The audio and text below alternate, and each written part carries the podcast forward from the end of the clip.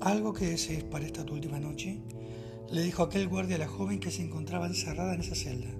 Sí, respondió ésta. Habré de prescindir de una comida, pues lo que quiero son unos elementos, trozos de carbón, unas velas y unas rosas blancas.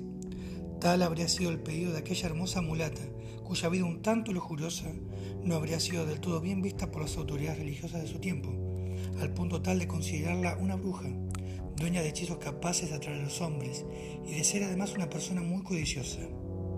En el fondo, lo que se le cuestionaba era el que no siguiera los preceptos que la fe y la iglesia de entonces le imponían.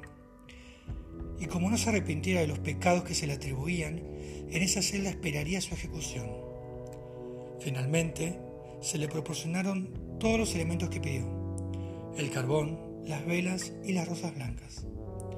Ya fuera de sí, con el carbón dibujaría en la pared un barco y con el resto de los materiales haría un altar en el cual, según su leyenda, habría de concretarse un pacto con el mismo demonio, por medio del cual éste habría de liberarla de aquella prisión, al parecer, en el mismo barco que ella habría dibujado en aquella oscura y fría celda.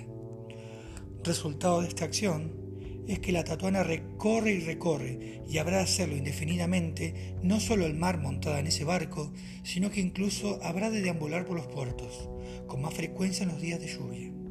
Ahí podrás encontrarla, pero te aseguro que no querrás verla jamás.